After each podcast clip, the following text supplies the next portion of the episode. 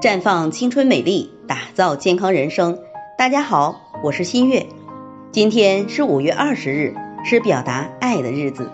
另外，也是二十四节气中的小满。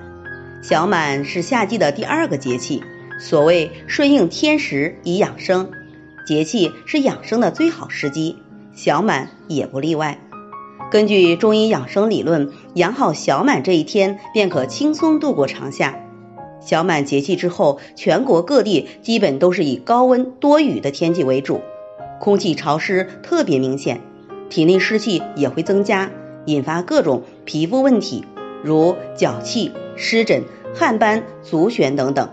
而脾主运化，喜燥恶湿，如果身体为湿所困，则运化失常。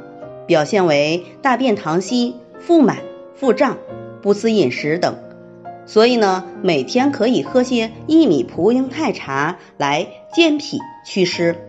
另外，进入小满以后，暑热邪盛，排汗增多。中医上有“气随汗脱”的说法，气为阳，汗出太多，身体中的阳气就会挥洒过多。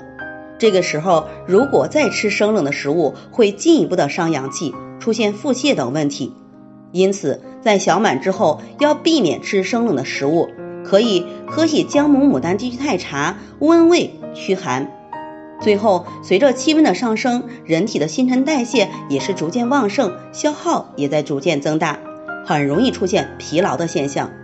而夏季晚睡又会让人产生内热，内热和外热相加，很容易产生便秘、口腔溃疡等虚火上劳的问题。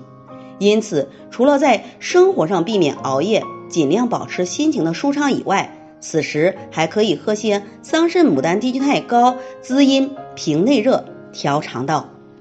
在这里，我也给大家提个醒：您关注我们的微信公众号“普康好女人”，普黄浦江的浦，康健康的康，普康好女人。添加关注后，点击健康自测。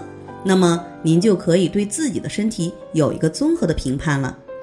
健康老师会针对您的情况做一个系统的分析，然后给您指导意见。这个机会还是蛮好的，希望大家能够珍惜。今天的分享就到这里，我们明天再见。